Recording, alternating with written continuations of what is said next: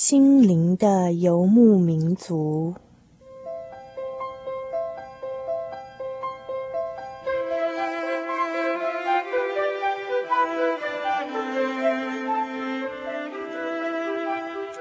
在这个谁都不管谁的后现代社会里，每一个人的心灵都是游牧民族。成长的过程就是寻找的过程。每一颗漂泊的心灵，其实都在寻找生命的绿洲。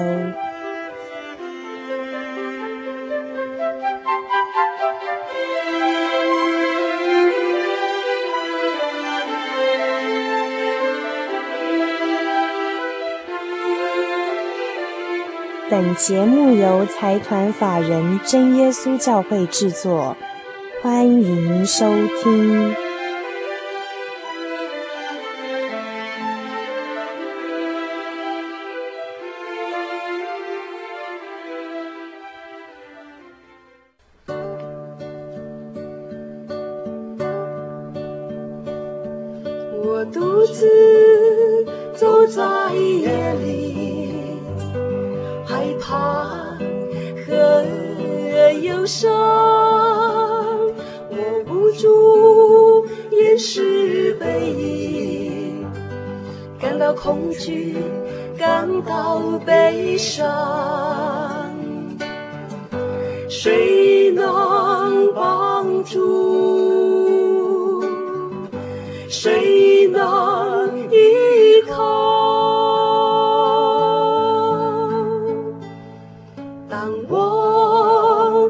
是耶稣，我的生命有了曙光，我心只有耶稣，他爱充满我心，谁能救我？嗨，心灵的游牧民族，在空中的朋友，大家好，我是 Kevin。欢迎大家今天再次打开收音机来收听我们的心灵的游牧民族，一同加入我们游牧民族的行列，在当中一起来分享，一起来成长。生活就孤单，如果在前一阵子，Kevin 有一次啊，有这样的机会跟一些朋友呢啊，上到阿里山去。前一天就住到阿里山上去，等待着第二天能够到柱山上面去观赏日出。记得小的时候，爸爸妈妈曾经带我去阿里山看过一次日出，那次是坐火车去的。那这一次呢，是开车上去，到了阿里山，在半夜的时候，我们起个大早，那时候天气非常寒冷的。天还没有亮的时候，我们就急急忙忙地赶着要去坐火车到柱山去欣赏日出。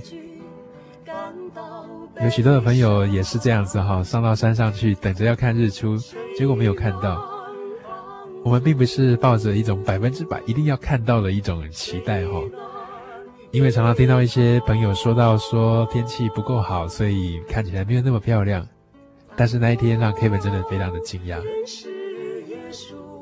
我记得在看到日出之前，那种寒冷，以及那种黑暗，很多人挤在一起，大家就屏气凝神的一直看着远方的那个山顶，大家都不知道啊、太阳会从哪里出来，只觉得四周很黑暗，突然的越来越亮了，但是没有人确定说太阳到底会从哪个地方出来。突然一刹那之间哦，就看到太阳的头这样子跳出来了。一瞬间的啊，大概没有几秒钟，整个大地都充满了阳光，充满了曙光。这让 Kevin 联想到最近哈，我们在看到许多报章杂志也报道了，我们整个台湾在整个产业以及在经济这个面对啊全球萧条的这样的一个情况之下。好像让人啊心里很凄凉，感觉到有每况愈下的一种感觉。有许多的家庭好像也遭逢到这样子的一种不景气的打击，变得在生活上变得比较困顿。更严重的，可能就会感觉到自己真的好像就走在一个黑暗的道路当中，四面碰壁，真的不知道前面的道路是怎么样。吃完今天这一餐，真的不知道明天后天的日子要怎么样过下去。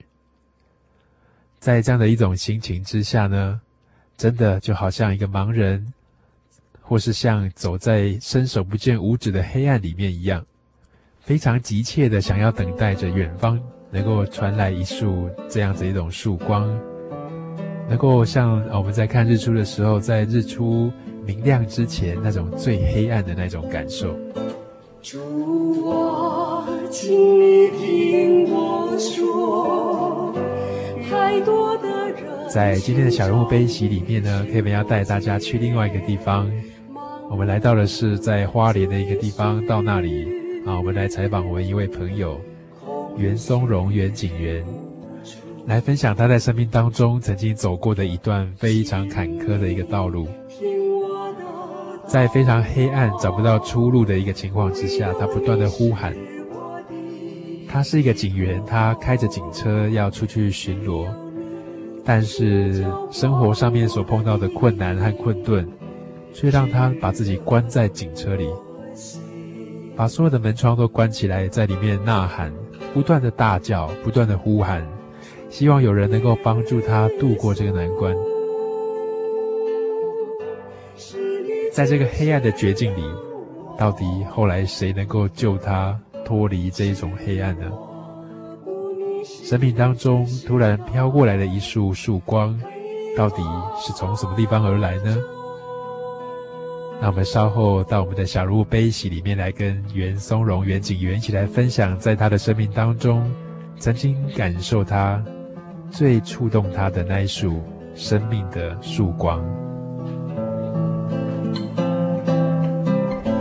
主啊，请你听我说，太多的人寻找你，寻不见，盲目。追寻，空虚无助，请你听我的祷告，唯有你是我的好，只有你能交往我的灵，湿润我心。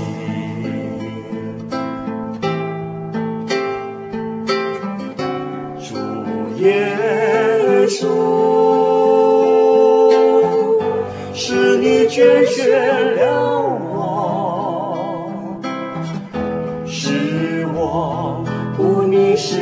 这时代黑暗中，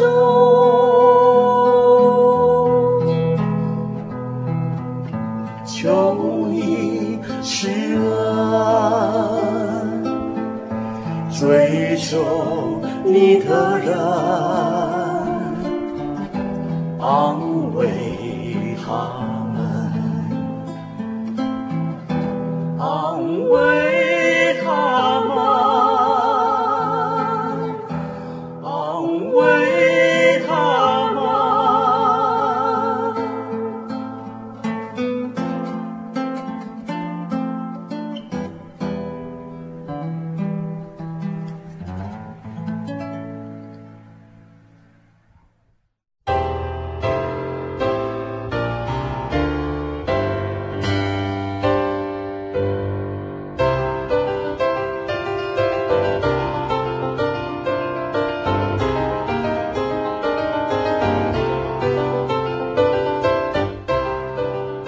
嗨，心灵的游牧民族，在空中的朋友，大家好，我是 Kevin，欢迎您今天再次打开收音机来收听我们的心灵的游牧民族。在过年前，Kevin 接到几封来自我们东部的听众朋友所写来的一些信件，让 Kevin 想趁着这个过年的时候呢，能够到东部走一趟，能够拜访那边的一些好朋友，也和东部的一些听友做进一步的一些接触和见面。今天在我们小人物悲喜这个单元当中呢，我们要跟听众朋友来分享他们的生命故事，跟他们一起同悲同喜，一起来走进他们的人生故事，从当中有更多的体会和更多的思考。我们非常欢迎松荣大哥到我们节目当中跟我们分享。我们先请松荣大哥跟秀妍姐跟大家打一声招呼。主持人好，现场的听众朋友们，大家新年快乐。嗯嗯嗯。那是不是可以跟听众朋友先简介一下松荣大哥？您现在啊、呃、在社会上面服务的工作大概是哪一类的工作呢？呃，是的，呃，小弟目前在花莲县警察局吉安分局。嗯嗯嗯。吉安是在花莲的西南边。呃，是的，在花莲的西南边。嗯嗯嗯。是，就靠近。木瓜溪桥的旁边的一个分局，吉安分局。嗯嗯，所以松荣大哥也是我们的原住民，对不对？呃，是的，我是原住民。啊，那应该是啊，吉安来讲应该是阿美族。呃，唯独我不知道，我是布农族。哦，是布农族。是的，是的。那老家应该是在更南一点。呃，老家是在在富源，也就是靠近台东的附近。啊，靠近台东。大家可能知道，就是秀姑峦溪，秀姑峦溪的。的附近，就是大家常常去泛舟的一个地方，就是了。是的，是的，那个风景也是非常优美的。哪里？好，那在刚才我们听到这两首诗歌，哈，一个是寻找你，一个是生命中的曙光，啊，是不是跟我们谈一谈是什么样的一个机会，跟什么样的一个想法，您跟你太太写出了这样子一首诗歌来赞美神呢？呃，首先要感谢神，感谢主耶稣了啊。那么，如果没有他的改变，嗯那可能就没有今天这两首歌曲。嗯嗯嗯嗯，呃，是的，是这样子。嗯嗯，所以所谓的说主耶稣对你的生命有一些改变，这样的改变不知道是什么样的一个不一样的地方，你跟听众朋友分享一下。嗯，好。呃，过去我并不是真耶稣教会的信徒哦。嗯哼。那我是外教会的信徒，甚至是在别的神学院的学生。嗯哼。那有一段很长的路没有来到教会。那么这段时间呢，我觉得人生非常的空虚。那非常空虚里面呢，我生活也曾经一度的放荡过。嗯嗯嗯。那么一路走来，非常的不平安。嗯嗯嗯。所以呢，当我进入真耶稣教会后呢，那么再一次的认识了主耶稣后，我发现我必须从很多的感动里面来创造。属于主耶稣的歌曲，所以这两首歌是从主耶稣改变我之后呢，我才有心再次的来为神为神来工作，所以来创作了这两首歌曲。是是，松荣大哥哈，在警戒服务哈，从开始出来服务一直到现在，大概几年了？哦，呃呃，将近有十四年了，将近有十四年了哈。那最开始的时候是什么样的机会，或是什么样的想法，让你来报考这个警校？呃。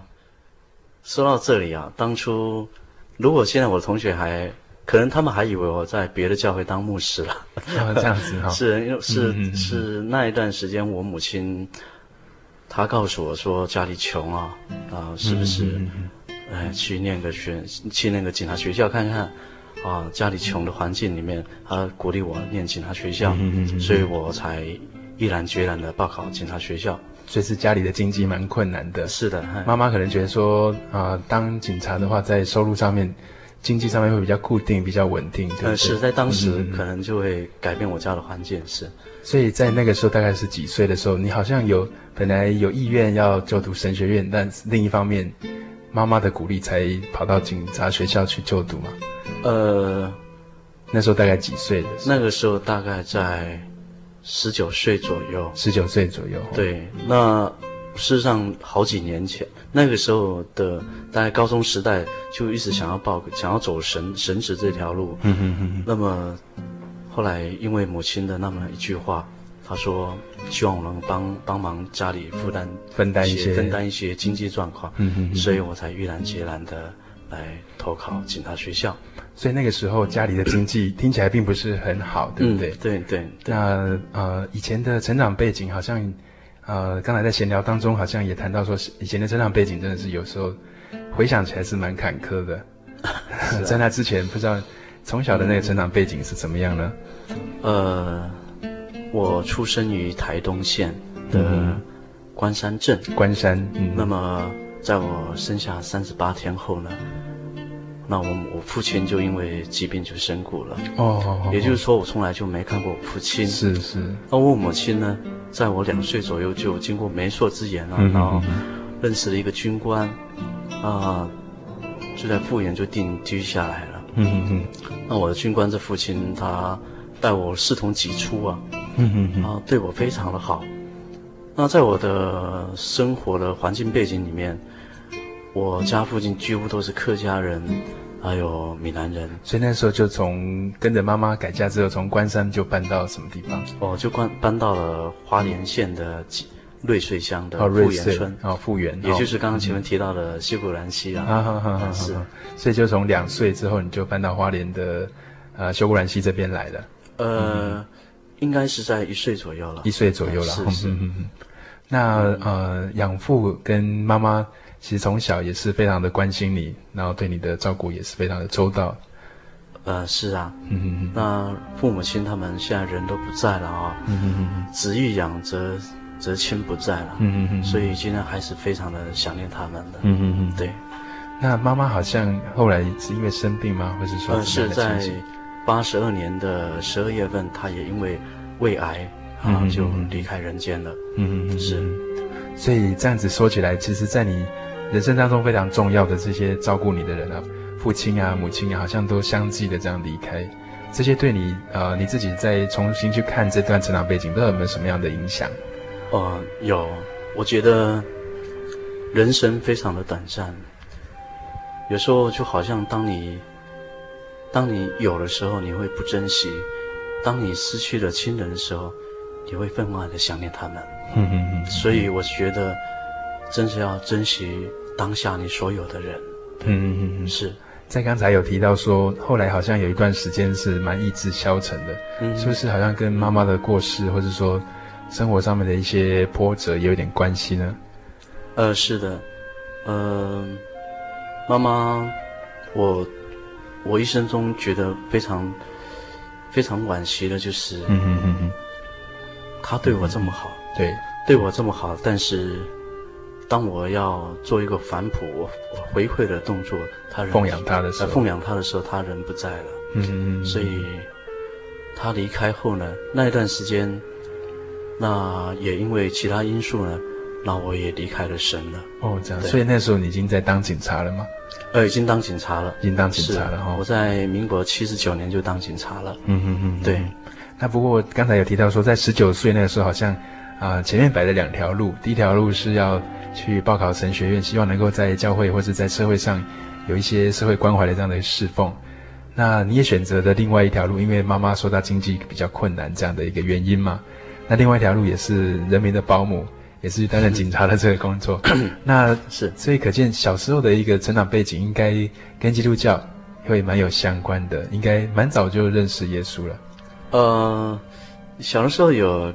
跟我母亲来到教会了，嗯嗯嗯，那一直到我懂事后呢，那我母亲那时候可能，可能那段时间没来到教会，嗯，那我们就接触了道教，几乎我们玩的地方几乎都是在庙里面玩，嗯嗯嗯，所以那段时间我并没有来到教会，而是当我国中毕业后休学两年，我人在台北工作的时候，我听到听到教会的福音诗歌，我觉得哎呀。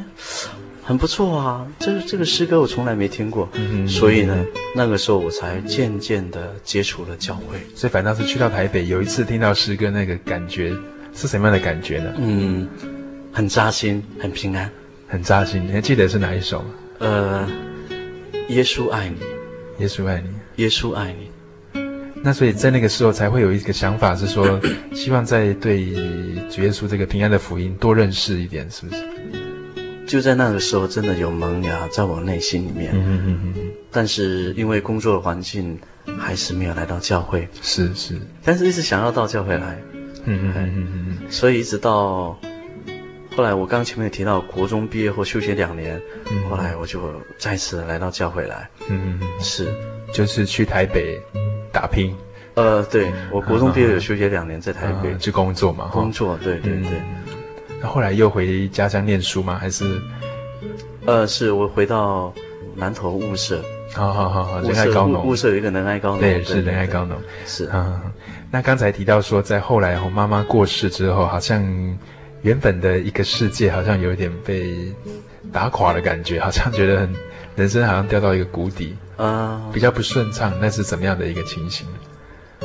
事实上还好了，哦，是还好了。嗯是，我从警校毕业后呢的第二年，然后认识了我的我的内人哈，嗯，秀妍。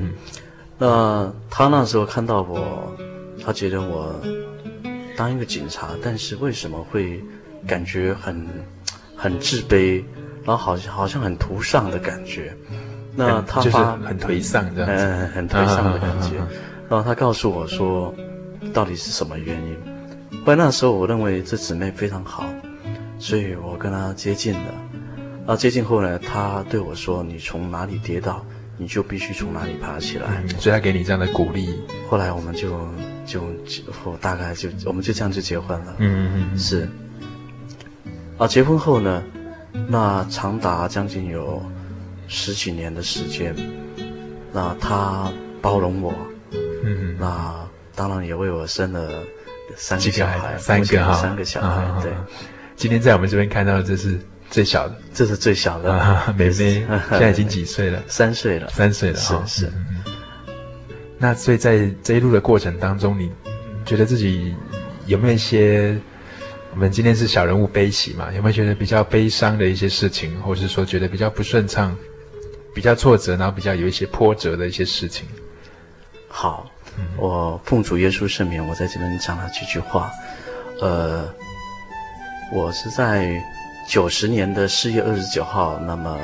受洗，那归向主耶稣。嗯。那么受洗前跟受洗后有没有很大的改变？我想要在这边小弟跟听众朋友来做跟听众朋友来做一个分享。嗯。会来再一次来到教会呢，是因为有一次参加秀妍姊妹的公公的告别式，也就是丧礼。嗯哼哼。那一次之后呢，我第一次来到真耶稣教会。我发现，人的生命真的是非常的短暂。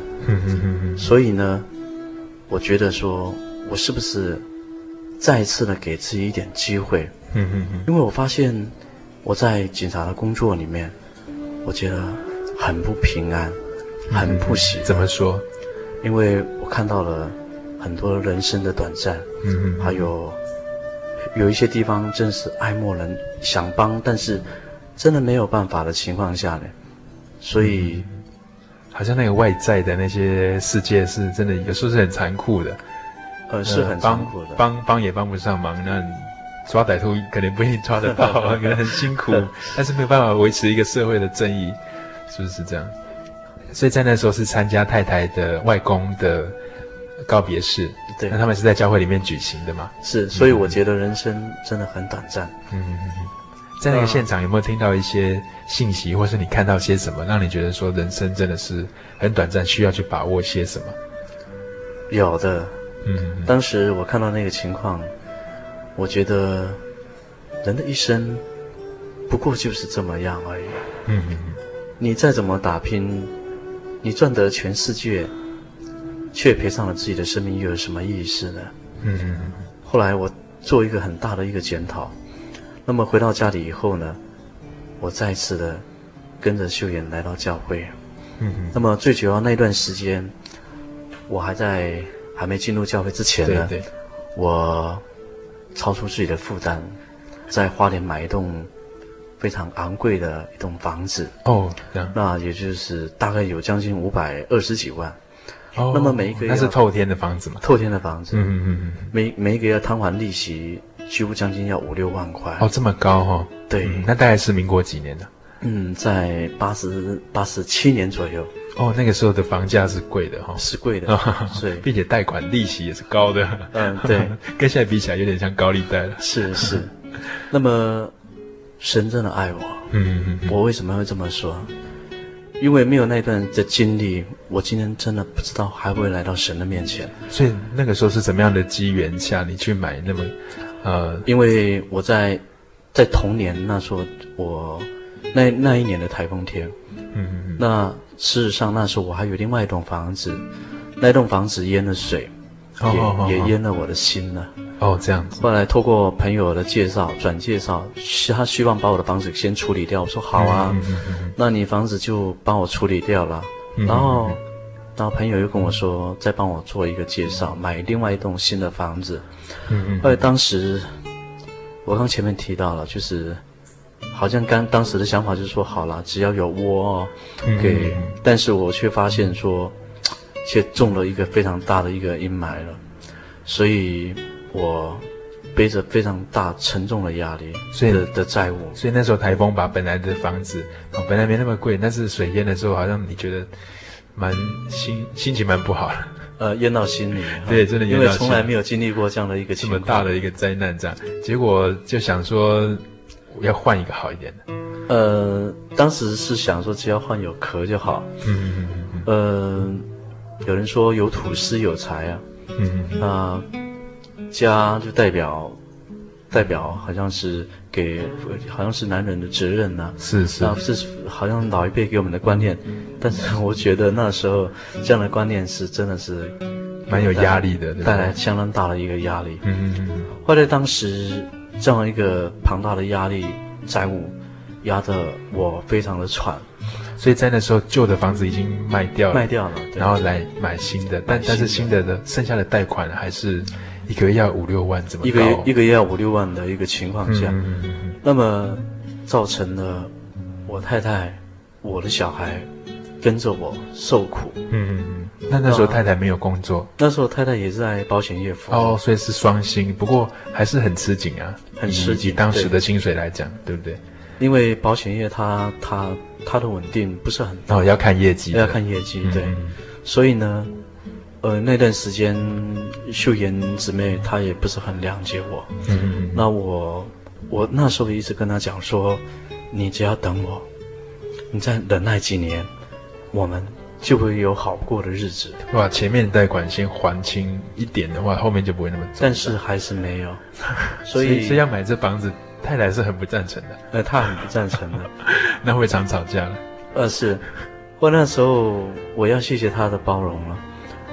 后来，我当时就立刻把那栋新买的房子，给将近在九个月左右就把它给处理掉了。嗯嗯嗯。那处理掉后呢，这段时间家里可以说这一餐吃完，下一餐就没有。哦，所以在那九个月当中，其实很多钱都砸到那个房贷里面去了。对对对。嗯嗯嗯。那我记得那一天，我们连夜搬家，搬到另外没有人知道的地方。那么小朋友还莫名其妙的问爸爸妈妈说：“你们要搬到哪里？”嗯哼。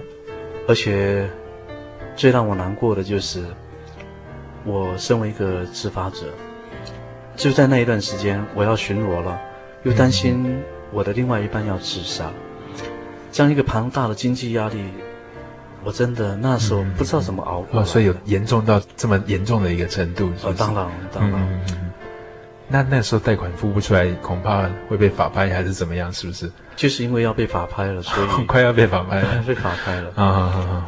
呃，有一段大概好几天的时间，嗯，我几乎都是上着班，开着车，没人看到的时候，就在车上哭啊，呐喊啊。我说谁能帮我？嗯嗯嗯，我把我死去的父亲、母亲的名字都叫出来，只要是。呃，只要是人家认为是神的名字，我都给喊出来。我都谁能救我？希望你来帮助。谁能帮助我？嗯，能够把这样的一个状况给处理掉。这样一连一连好几好几天，但是始终都没有办法办，没有办法来处理掉。那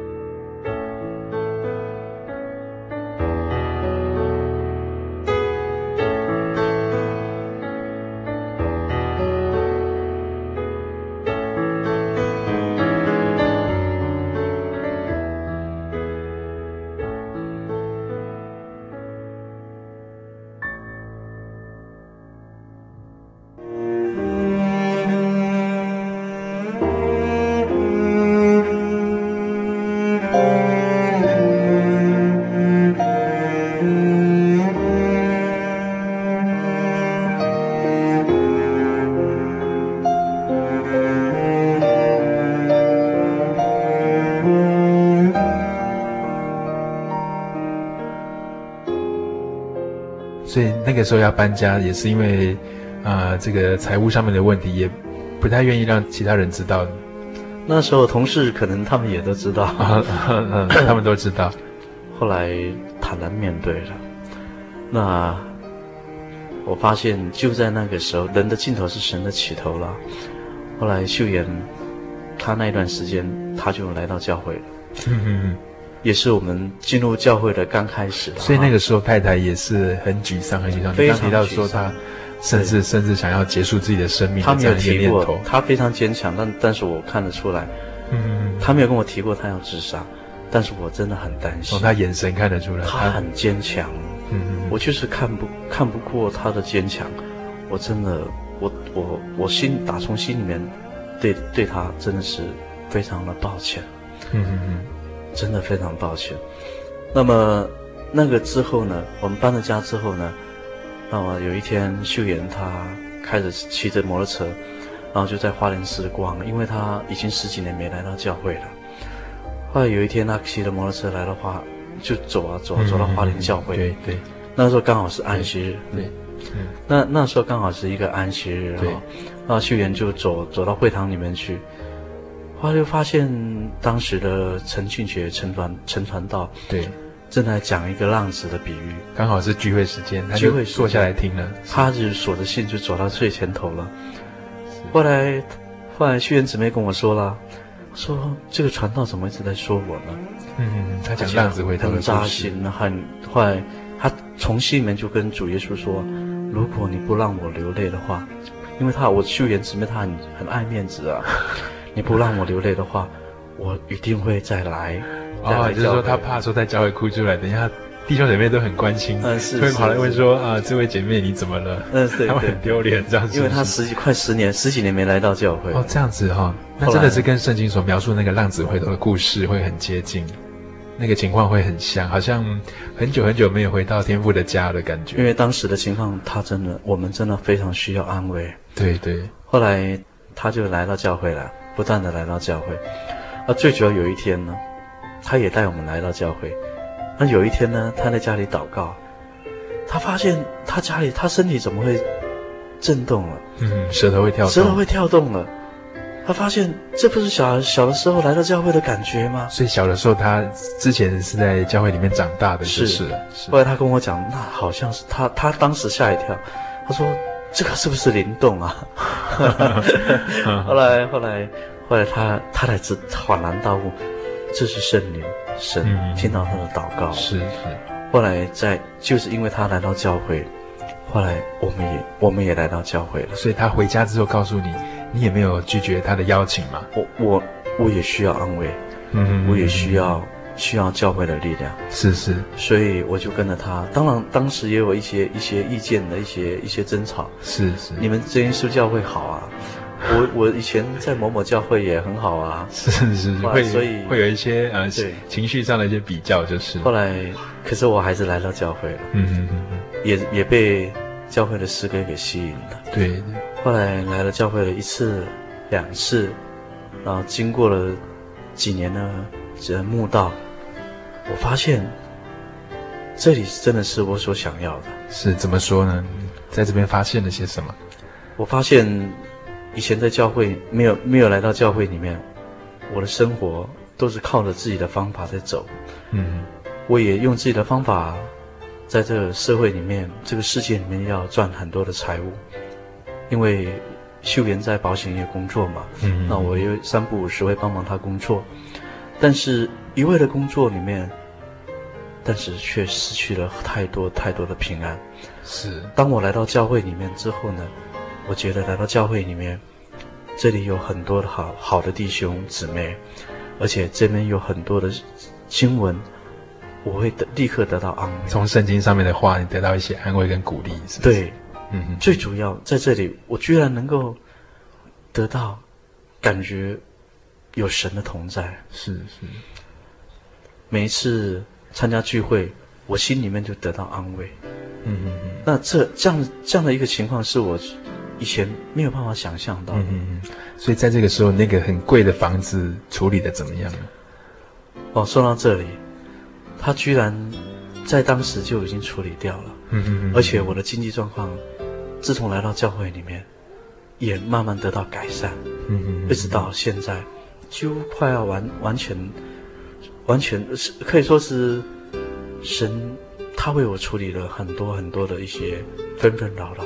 在世上的这些很杂乱的一些事情，对房子的问题已经处理掉了，嗯、房子问题处理好了，经济的状况已经好转了，嗯嗯嗯，不会再背的那么重的一个重那么重的壳在后面。对，以前是靠着自己的方法，但是债务越来越重，那、嗯、好像一种如释重负的感觉哈，真的是很重的一个壳。是，嗯嗯嗯，神担当了我的重担。那后来在什么样的机会跟什么样的？想法之下呢，那松荣大哥你就决定说要来受洗，接受洗礼。呃，是我当时，呃，在九十年的四月四月二十九号之前呢，经过几次的，本来在前前几次的要受洗，但是那时候可能就是神还没安排的情况下，嗯嗯嗯。可那时候我一直很担心说，如果我 我那时候是很单纯的想法啦，我说。嘿嘿呃，如果我没有活到那一刻的话，那我都还没受洗的情况下，那神，如果我万一我生命就结束了怎么办？突然被调回去了。所以我一直在摆在摆在祷告里面，也就是说，我受洗是那么样的，我一直在求神说给我机会受洗。非常急切的，非常想要受洗的，非常急切的。神给我，真的，是是我我现在回想起来，真的是神，都是神给我的。嗯嗯嗯嗯。受洗神给我的，没有他。就没有我，嗯嗯嗯嗯，真的是这样子。各种帮助、各种安慰，都是从神那里来的。对，包括现在的心情跟生活能够那么样的平稳、那么平顺。是，嗯嗯嗯嗯，我经济得到了改变，嗯，那我跟我内人的感情越来越好，呃，我们的浸淫在诗歌里面那种感觉。真的很好，嗯嗯嗯，小朋友他们得到得到看到父母亲很好的行为，他们也在感觉好像他们也在模仿，会好的模范在好好好的模范，对，嗯嗯嗯嗯。那来到教会，同事他们也都看到了，嗯嗯，他们看到我的改变，呃，看看到我的一些一些一些看法。有一些同事，他们也说你在哪里教会聚会啊？嗯、我说我在花莲。他们觉得很惊讶吗？呃，很惊讶。啊，那惊讶是怎么样？以前的你跟现在的你有什么样的差别呢？以前是活在自己。嗯，怎么说？以前所谓活在自己是怎么样？嗯，是一个很自私的一个人。哦，很自私。哦、那么一些行为处断都是以以个人个人为主观。嗯。那现在呢，很多事情都都必须考量的很圆融，嗯，那种感觉就好像圣圣灵在我内心里面，嗯，你要想尽办法跟你的同事相处在一起，嗯，嗯，嗯，那这种感觉很好，嗯，嗯，是就像十字架的道理，那个上呃直的这个是我们跟神的关系重新连上了，是，但是横的这个自然的神会让我们。圣灵在我们心中工作，让我们去跟其他人常常想到别人，常常想到怎么样来为别人好，呃、怎么样来付出啊？嗯嗯、那呃，秀妍姐哈、哦，就是太太，在看到你的这些转变，她有没有说些什么？嗯，就是要不要问问他？真的，要问问他哈、哦。嗯、呃，那后来你们有陆陆续续写了几首诗歌，是不是？呃，跟神求了。目前是将近有四首歌曲啊，将近有四首歌曲哈。对，啊那我们接下来来访问一下秀妍姐哈，来谈谈说她也在这一段过程当中的一些心路历程。那我们现在访问到的是松荣大哥的太太秀妍姐。秀妍姐，你呃有没有看到你们在生活上的一些转变，或是说啊松荣大哥他个性上的一些改变？你自己觉得，呃，在刚才松荣大哥有谈到说。啊，已经很久很久没有来到教会了。你觉得第一次来到教会，呃，很意外嘛？哈，就这样坐下来听那天的感觉，不知道怎么样？感触很深呐、啊。嗯嗯，怎么说？那那天感觉是带有点伤心，然后会有一点安慰，这样。嗯嗯嗯嗯，这样。听到哪些话你觉得很安慰啊？就是在我们那一段时间就是经济压力。对对对，那个很重的一个壳的那个压力，对。对然后他每讲的一段，他讲的每一段，嗯、他感觉感觉好像都是在说我们过去发生的事情。是是是。哦，我觉得很欣慰。那现在再回头去看你自己的这个神给我们的恩典哈、哦，那你自己有没有想要说些什么呢？很感谢主，在过去，在过去呃，跟现在来讲，每一次来到教会，我都会带着一颗那种学习的心态。嗯，然后你每一天过的生活，然后嗯，碰到的问题就当做是在学习。是是是这样，然后成长不少。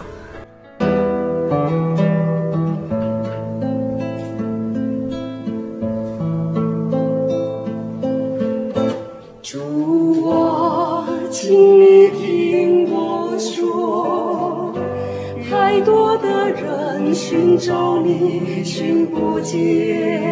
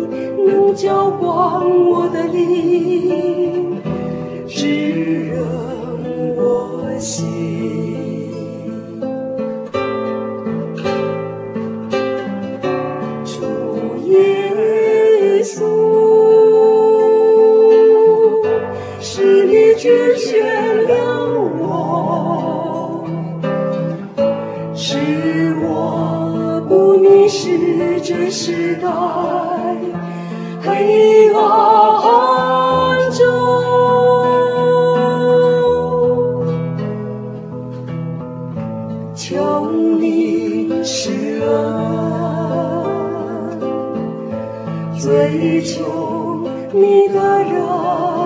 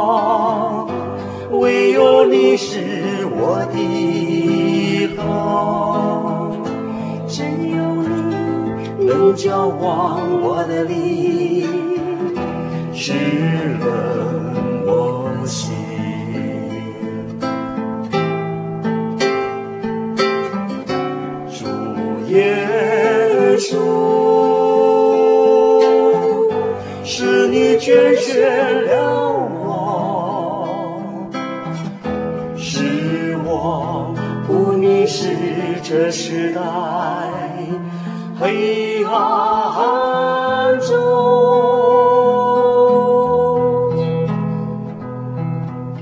求你施恩，追求你的人。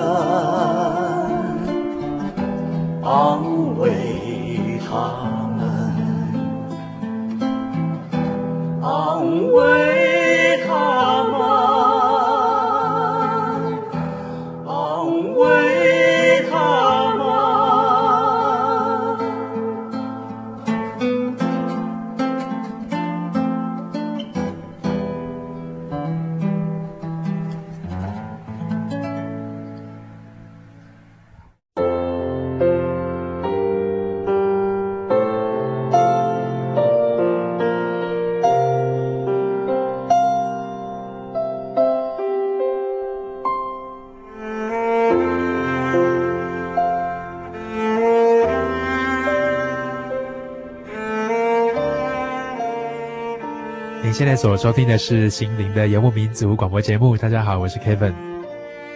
在今天的小人物悲喜这个单元当中，为大家邀访到的是花莲的袁大哥袁松荣袁景元。在这集《生命中的曙光》当中，让我们听到了，在最黑暗的时候、最干渴的时候，前途好像都没有什么样的亮光了。但是神他依旧在最黑暗的时候伸出他的手来，让一丝光芒能够照进我们的心田里。在圣经的诗篇里面有一句话，这样子让 Kevin 也觉得跟松荣大哥所遭遇的一些心情能够有相呼应的地方。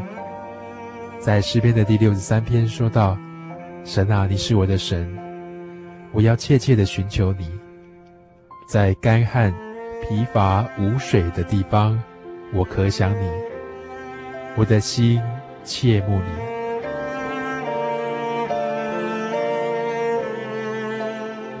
往往在我们的人生当中啊，走到了一个四面都是墙壁、走投无路，觉得最黑暗、伸手不见五指的时候，却在这个时候，我们会发现生命当中竟然还有一束光芒。照进我们的心田，那种感觉在最幽暗的时候却找到了光芒，真的是人生当中最不可得的一种经验啊！也是基督耶稣所要给我们所有的人最好的一份礼物，最大的一份恩典。今天我们生命中的曙光就在这边告一个段落，希望下礼拜还能够在空中遇见每一位听众朋友。跟我们相约在心灵的游牧民族行列里，一同来分享基督耶稣平安的福音。愿大家平安。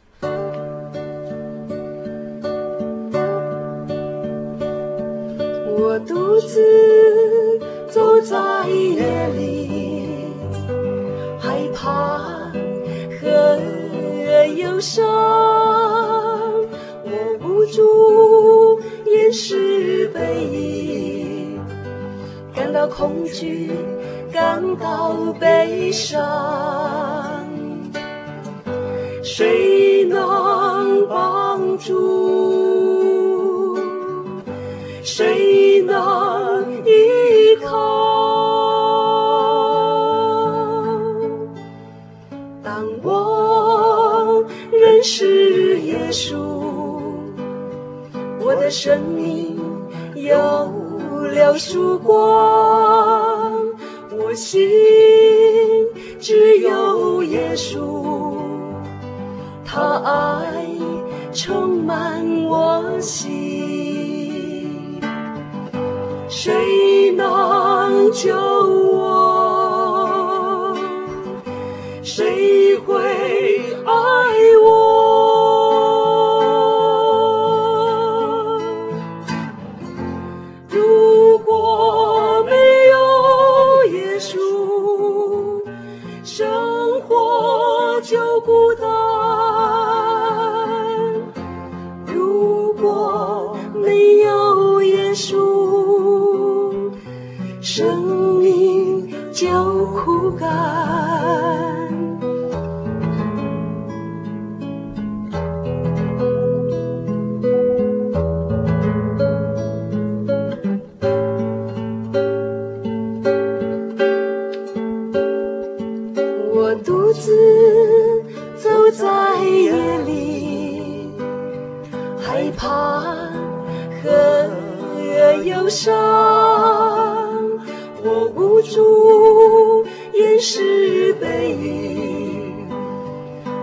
恐惧，感到悲伤，谁能帮助？谁能依靠？当我认识耶稣，我的生命有了曙光。我心只有耶稣，他爱充满我心，谁能救我？谁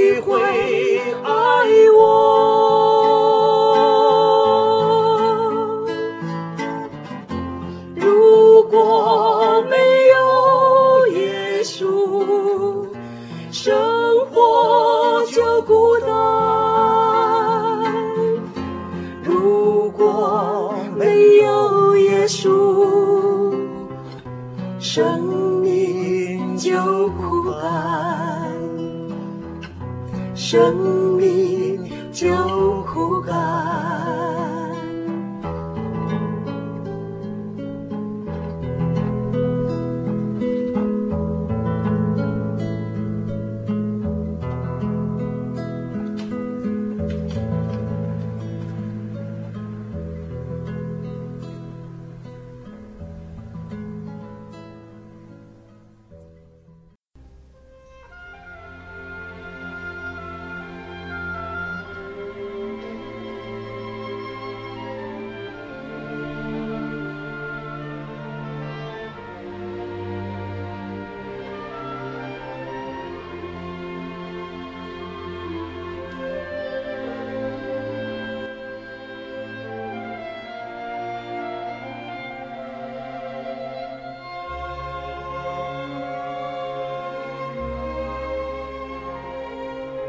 Hello，亲爱的听众朋友，您现在收听的是心灵的游牧民族华语福音广播节目。本节目由真耶稣教会制作。如果您对真耶稣教会想进一步了解，欢迎您来电与我们联系。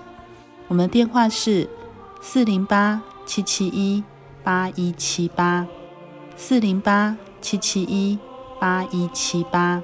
我们的网址是。Tjc 点 org，您可以来电询问教会地址及聚会时间。我们竭诚欢迎您来到真耶稣教会，与我们一同享受主耶稣的恩典。再次提醒您，我们的电话是四零八七七一八一七八。在这里也要再次邀请您继续收听心灵的游牧民族华语福音广播节目。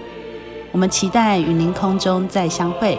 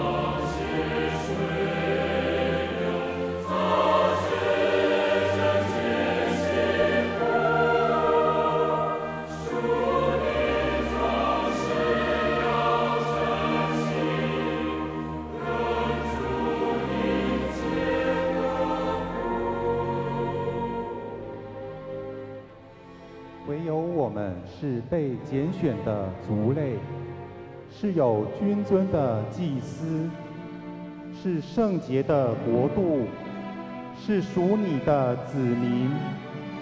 要叫我们宣扬那召我们出黑暗入奇妙光明者的美德。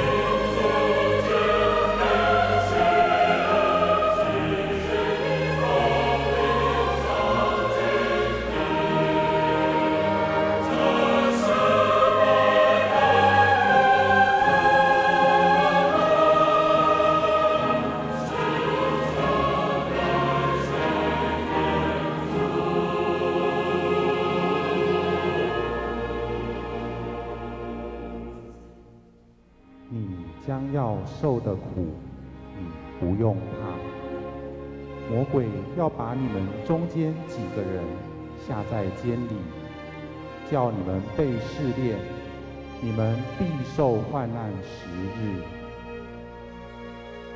你务要至死忠心，我就赐给你那生命的冠冕。